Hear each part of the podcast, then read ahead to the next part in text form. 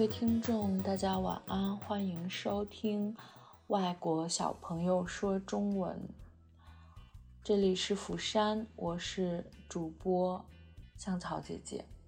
今天做的这一期节目呢，并不是访谈形式的，然后有点像我自己的自说自话。而且，为什么想做这期节目呢？是因为世界读书日。嗯，我也希望跟大家分享一下我都读了些什么书，然后跟大家，其实做访谈我都是问别人嘛，都是问采访小朋友、采访大朋友，然后问他们的生活经历、他们的喜好。其实今天的这期节目呢，香草姐姐想来分享一下我的喜好，然后我读了些什么书，是这样子的。嗯，要如果说从读书的话，你肯定要讲说你需要什么样的语言，你会用哪一种语言来读哪一种文字的书，这个是很有关联的。香草姐姐在很小的时候呢是双语教育，因为我是呃读中文教育和蒙古语教育的。然后到了十八岁成人的时候，我来到韩国的釜山，然后在这边读书学习，所以我又学了韩语。然后英语呢，就是我们日常生活中的很国际化的一种沟通的这么一个语言，通用语。所以我看书的话，也会看蒙古语的书，中文的书。韩语的书和英文的书，但是人在每一个不同的年龄段或者不同的时间段，你想摄取书中的能量，或者你想所求的那个心是不一样的，那个心理是不一样的。我在很小的时候，除了工具书之外，我在中学和高中的六年时间里，我读最多的内容就是。日更的报纸，类似于什么《新京报》啊，《青年参考》啊，是我一直会订的一份报纸。然后读书，我这个人比较偏，就是有点像偏科。我读的就是人物传记比较多，我读了六年多的人物传记。那个时间点是我最喜欢阅读传记的这么一个时间点。特别是伟人传记，因为在中国大陆生活的话，我们小的时候可能接受的教育就比较是红色教育嘛，嗯，所以你对伟人是有发自内心的一种崇敬的心理，respect，这个是一定的。我觉得全世界读马列文献最多的一个国家应该就是中国，我觉得你会让人的。意志变得很坚定、很坚强，我觉得这是有好处的。然后我在很小的时候特别喜欢读伟人传记。伟人传记其实有两种，一种呢是伟人的亲属、子女，他们来按亲人的视角写的、分享的一种传记的形式；另外一种呢就是学者他们在代笔，他们的视角就是很平稳的叙述。这样的两种不同的传记方式，我可能那一段时间高中生涯里面，我最喜欢读的就是亲属视角写的这种伟人传记。比如说，呃，我读过毛主席女儿李敏她的视角写的主席的传记，然后朱德元帅他的女儿朱敏按朱敏的视角写的。伟人传记，然后基本十大元帅的传记我都看过，然后还有很多的人物自述的这种传记，读了很多，觉得对我那个年纪时候的成长是有影响的吧。然后你会去想侧面的这种亲历者的他们的视角去看历史。其实我听过一个讲历史很好的一个老师，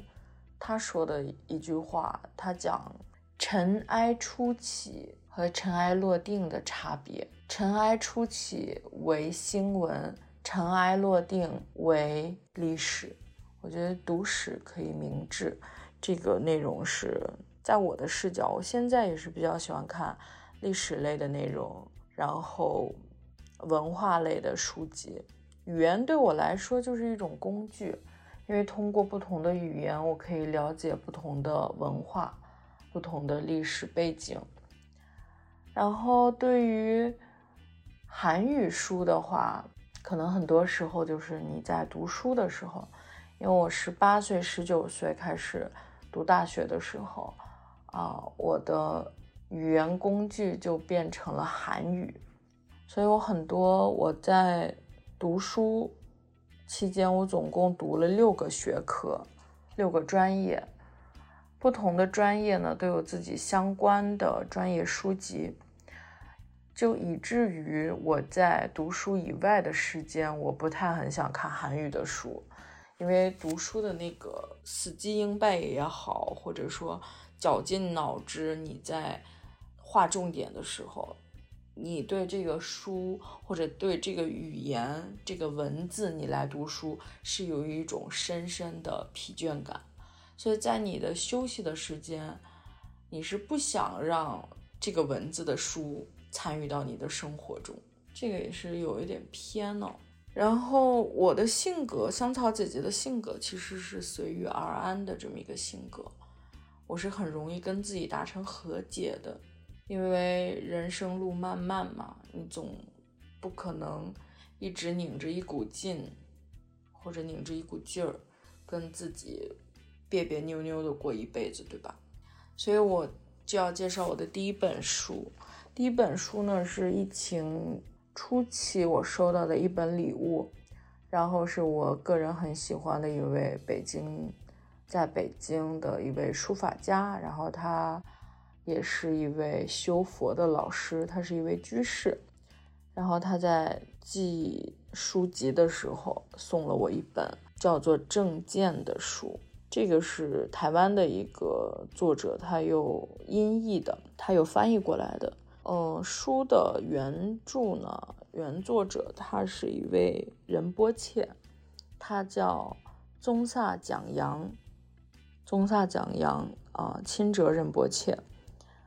然后是比较通俗易懂，让大家可以没有了解佛教的这些普罗大众都可以有一个基本的、简单的、最初的这么一个认识。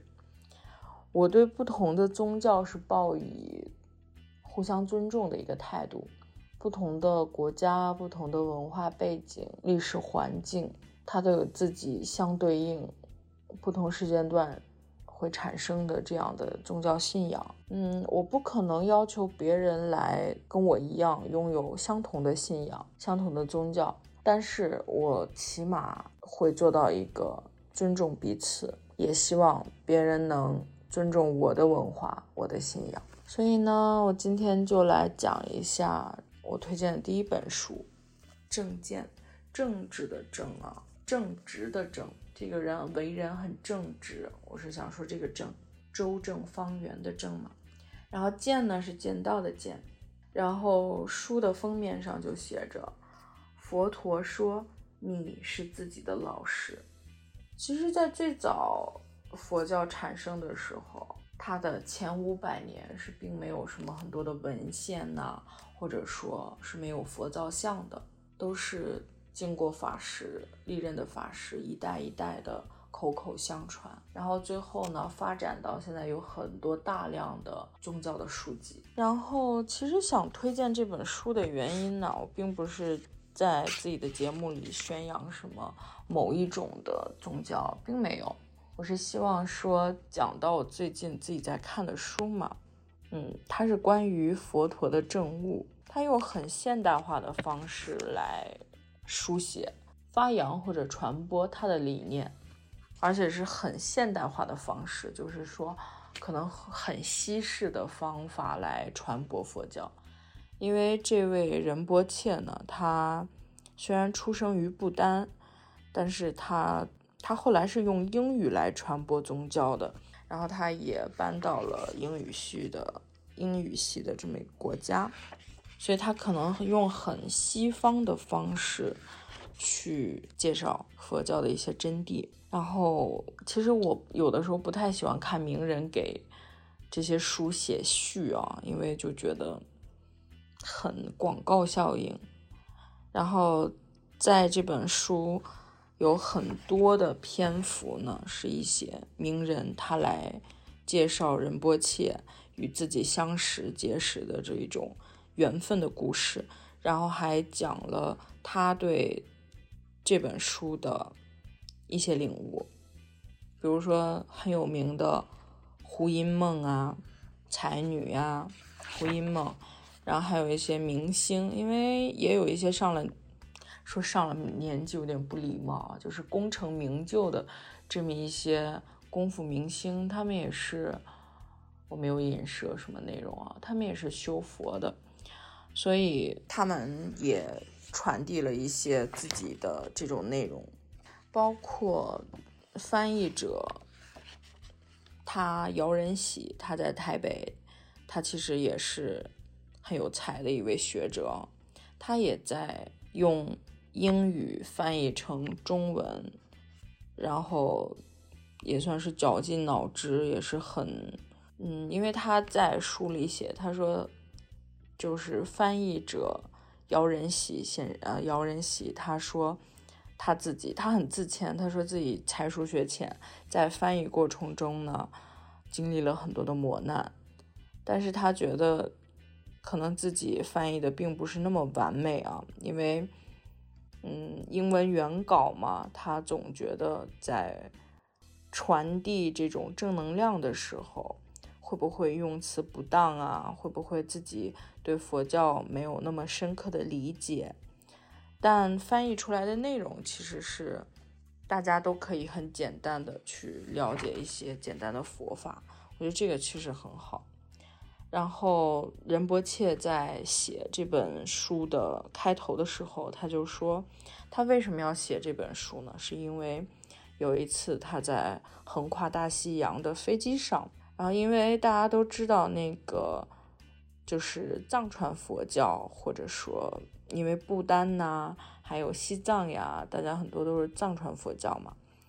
然后不能说这一身行头，就是说我们的僧袍啊，或者说很明显的你的装扮，然后你的就是剃头的这样的样子，是很容易让不了解佛教的人会很明显的知道说啊，这位是佛教徒，这位是法师。然后就有人主动的帮他要了素食，因为大家都嗯修佛或者说经常去寺庙的人，大家可能有一个很简单的或者说一个很基本的常识，就是嗯知道宗教呢有很多的派别，尤其是佛教，佛教呢有上座部佛教，也就是所谓的小乘佛教。它是最早从印度啊、斯里兰卡呀、泰国呀啊这些东南亚国家，它保留的一部分原始佛教的理论。然后大家的派别也是不一样的。佛教传入呃传入到中国的时候，又从中国传入东洋的日本或者韩国的时候，它又产生了不同的派别、不同的宗教小支、小分支。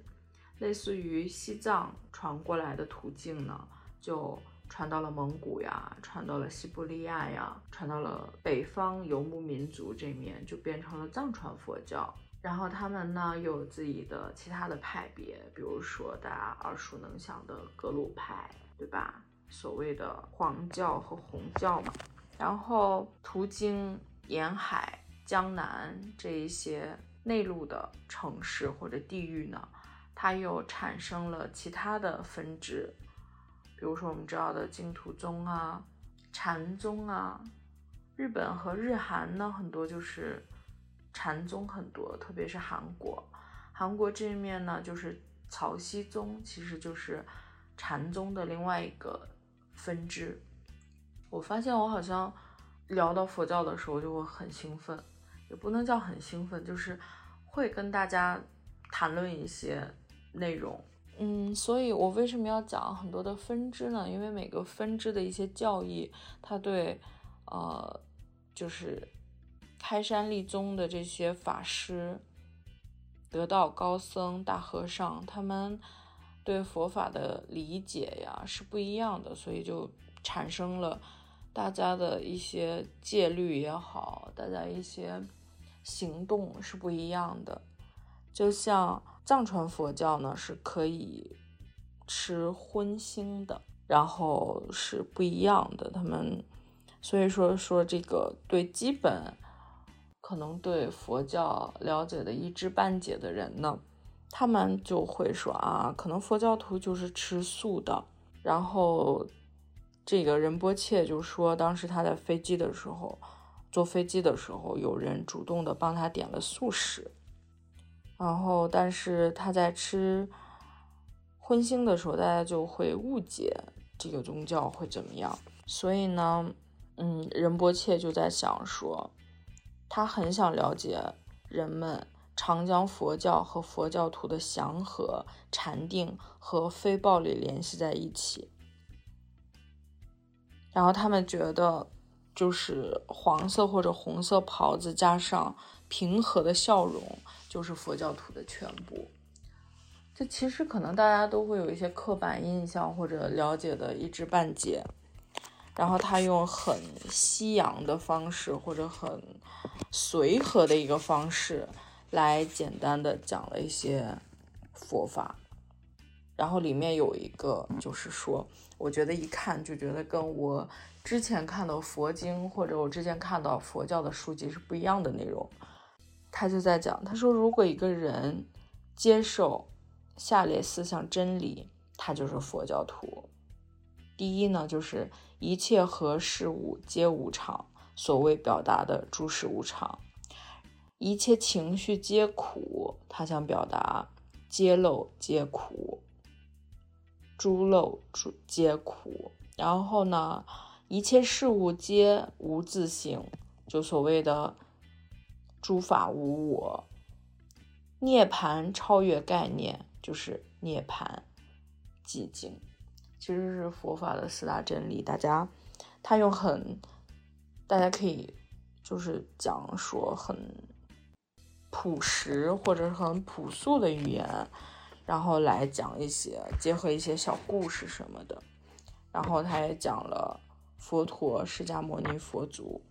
然后他自己的。他在做王子的时候，他还是在做用原名悉达多王子的时候，他所悟到的，然后在他修佛之后他遇到的，然后他的情绪，他很把我们平时很神话或者对吧信仰化的佛祖佛陀，他用人类的视角，就是有一些感情色彩的视角去诠释一些内容。我觉得说太多，大家可能就觉得，哎，你讲佛教的，你讲宗教的那种比较偏多。其实如果说宗教类型的书，啊，因为我自己的朋友有很庞大的是牧师家庭的啊，我们是在一个全球化的这么一个环境生活，所以会遇到各式各样的人。然后我也读过一些。其他宗教的书，比如说很有名的《耶路撒冷的三千年》，大家都很了解的一些耳熟能详的名字啊。其实我的内心里还是住着一个，比如说很童真的一个我。然后我会平时会看很多的绘本，啊，安东尼布朗的《My Dad》，我的爸爸，我的妈妈，然后他的那个星星。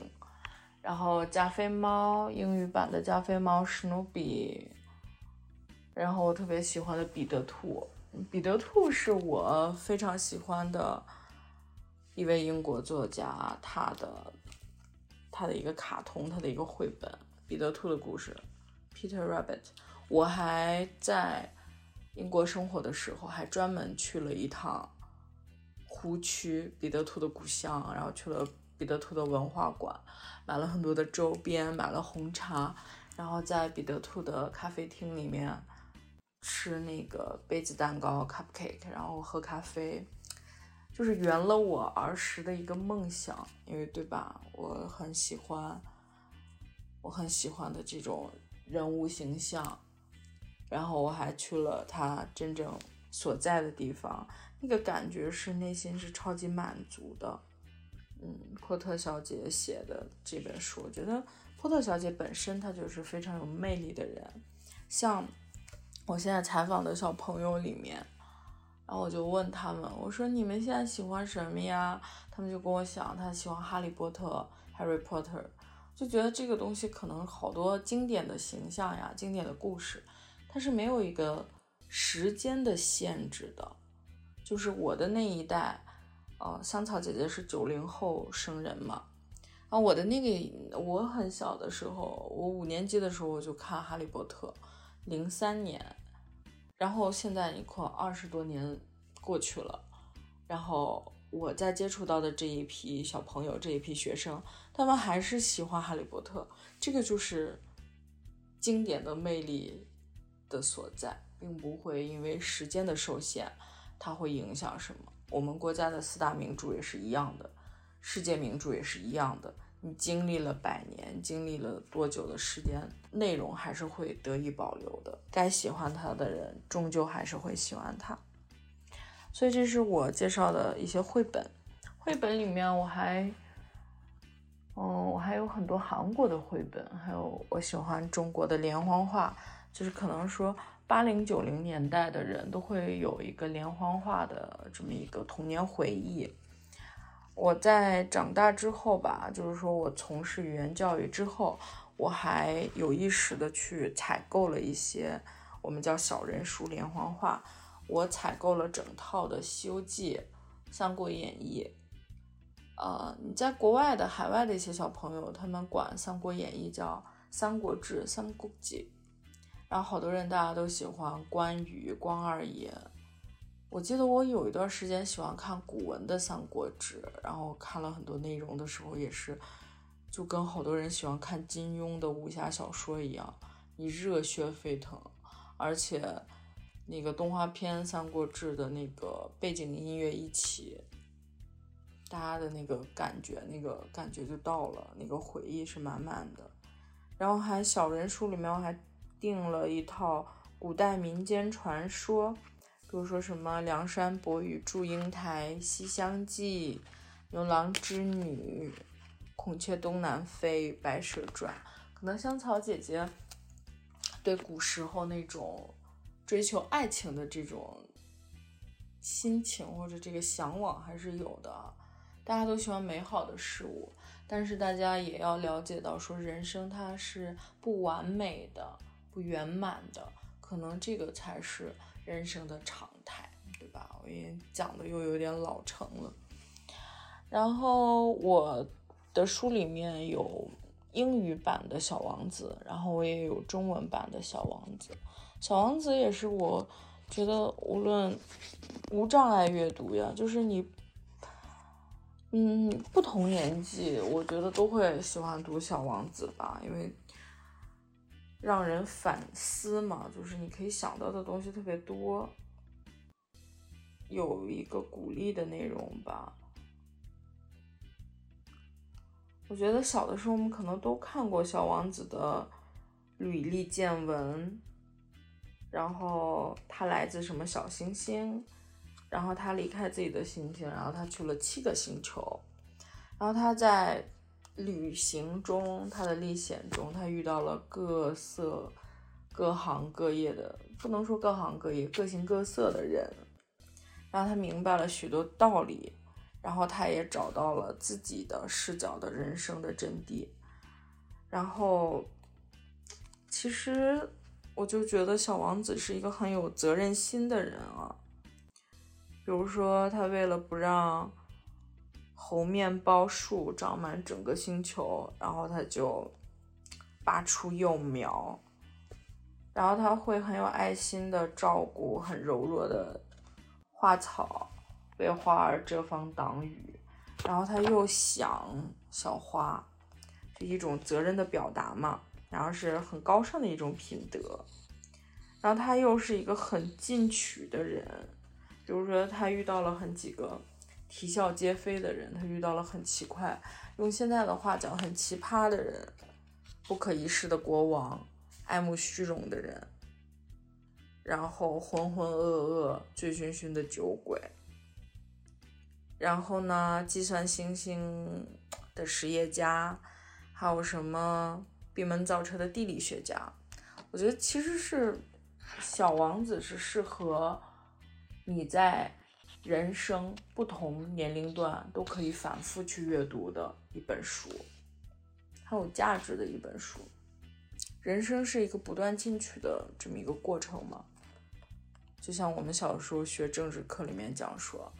要以发展的眼光去看待事物，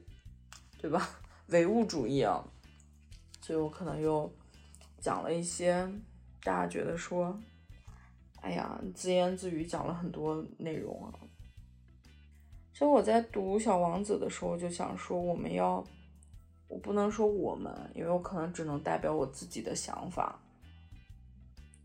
对于我来讲，我要保持一一一颗什么样的心去看待这个世界，看待我自己。我在我现阶段经历了什么？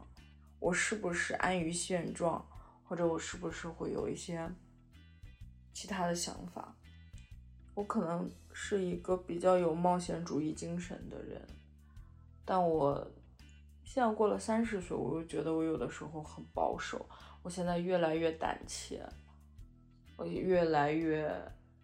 想要安于现状。但是我的内心呢，告诉我自己另外一个声音，就是你还要继续，你可以尝试不同的事情。这样的话，人生才会，生命才会有意义。但是我们又觉得生命这是一个矛很矛盾的问题。生命怎么样，你才觉得有意义？这个是我觉得不断的在做的一件事情。其实最后大家还是在传达一种爱，你对这个世界的不爱，你对周围的一种爱，你可以感受阳光，你得到的内心的愉悦、欣喜的、温暖的、感恩的这样的一种爱。我觉得这个是你会在读书中或者说全书想表达的这么一个内容。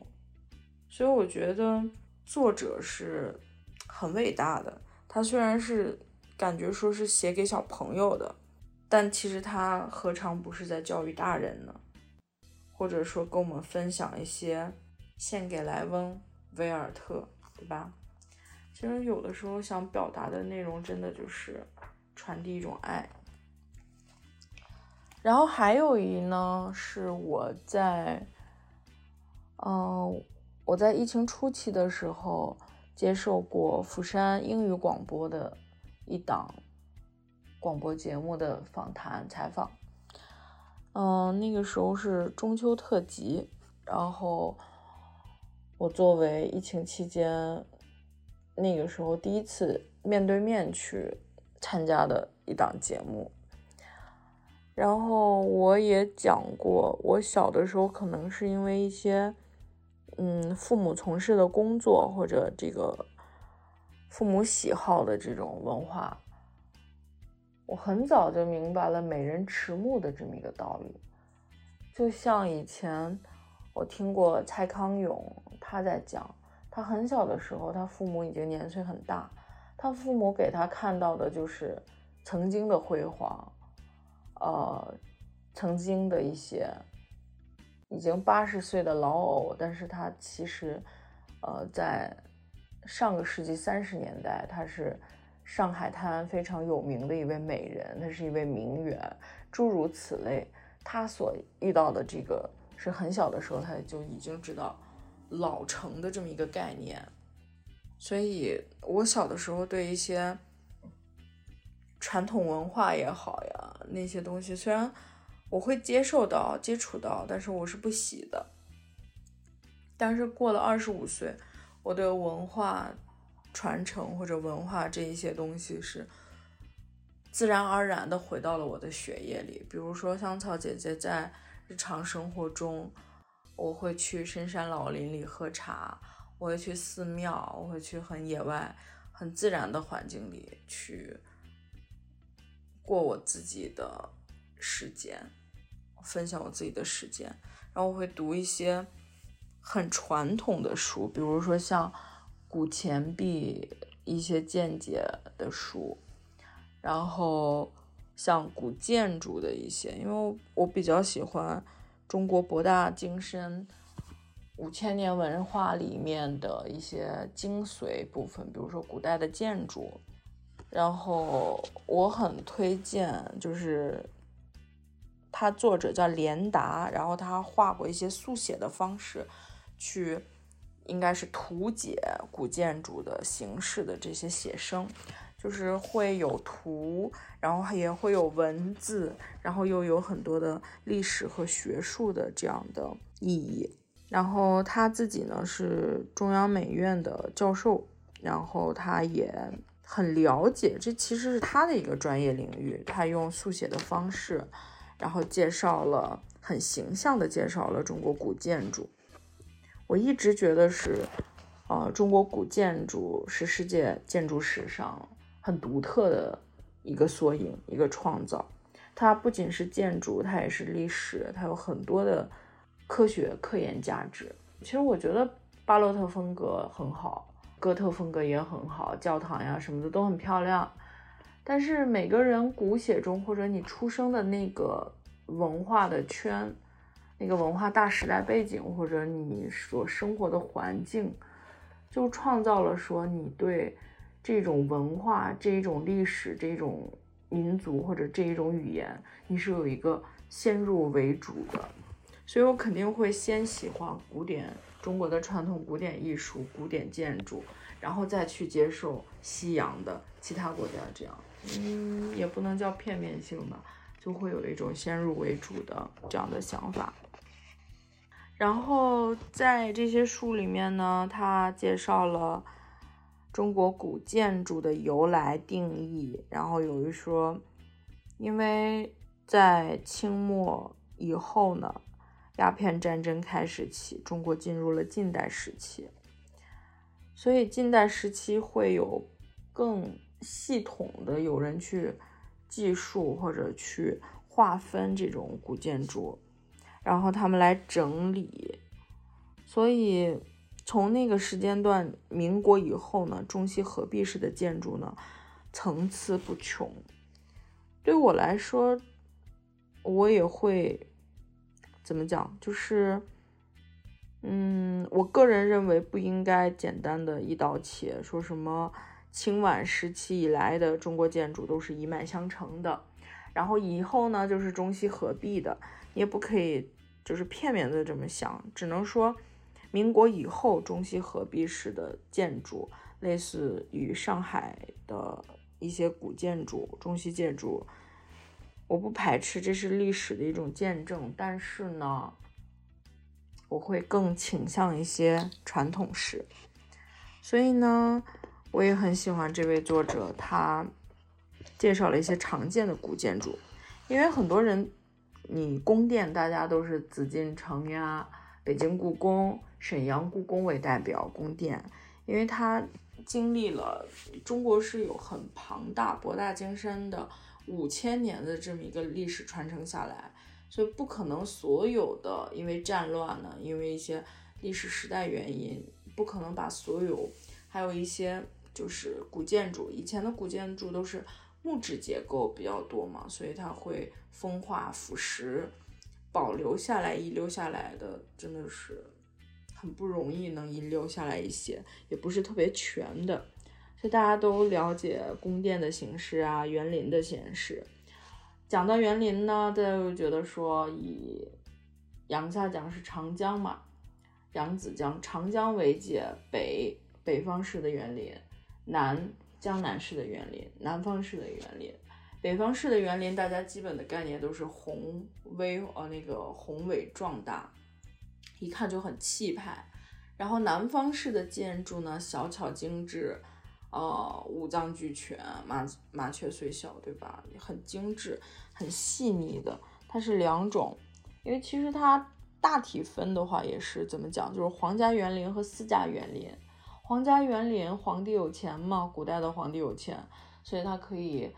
格局很大啊，大开大合，这种面积又很广泛。私家园林呢，都是一些哎读过书的这么一些那个年代古时候的，对吧？文艺青年，古时候的这么一些大儒，然后或者一些官员，他们用自己的私房钱、私家的财产来建一个精致又有格调的这种园林啊。所以园林也是我比较喜欢的。小的时候还去过狮子园呐、拙政园呐。江南的园林也走了一些，我不知道现在是什么样子的。还有类似于古城、寺庙呢，是真的。我觉得，可能我们在中国生活的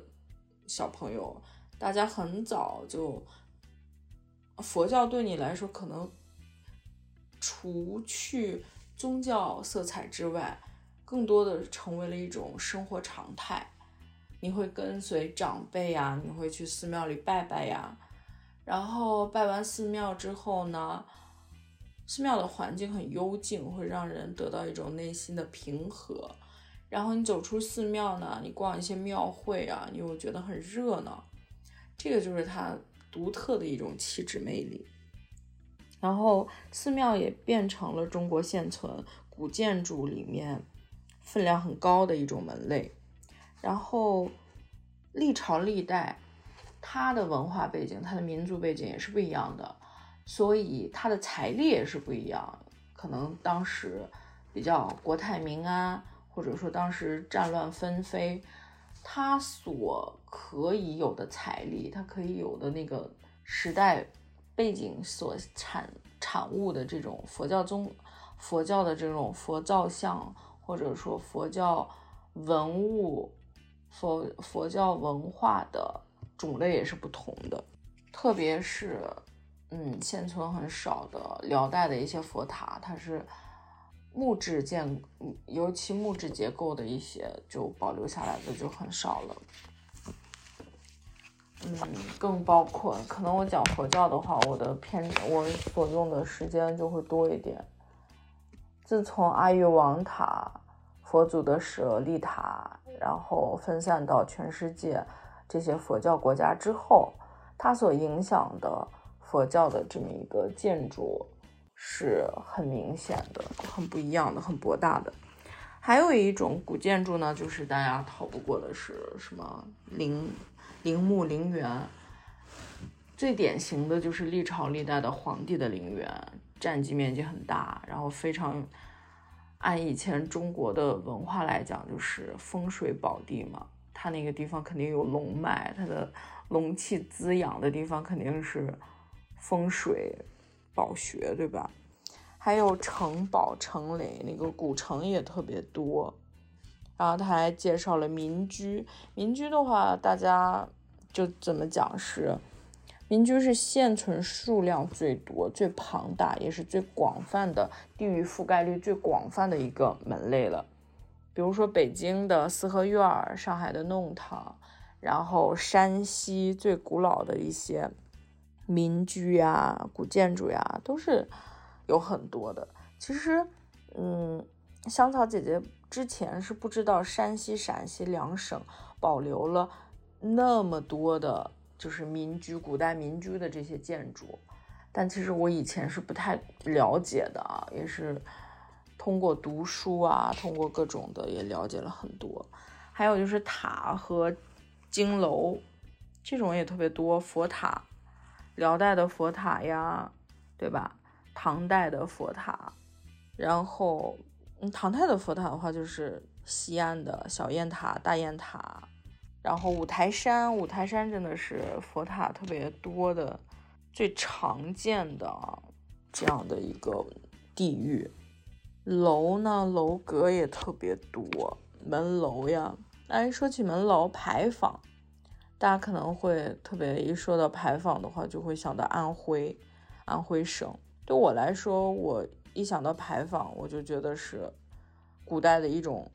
荣耀啊！大家再炫一下当时，对吧？一些名门望族，他们得了什么奖？他们高中了。前段时间我很迷那个新古新国风古风的一首叫《探窗》的歌，然后，嗯，怎么哼来着？他唱着。他乡遇故知，一步一句尽相思。台下金榜题名时，不曾认台上曾相识。这里面讲金榜题名时，人生一大喜事，金榜题名时嘛。金榜题名时，他肯定要秀一下呀。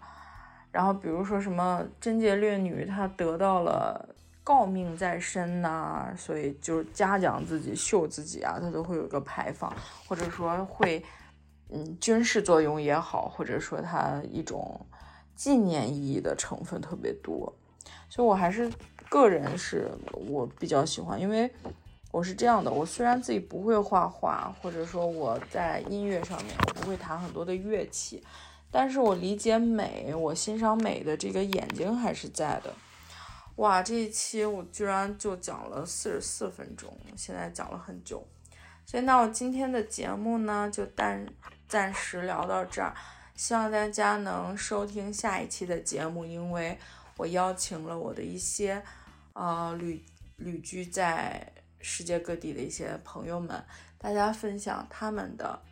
一些读书的他们的故事。谢谢大家收听我的故事，晚安。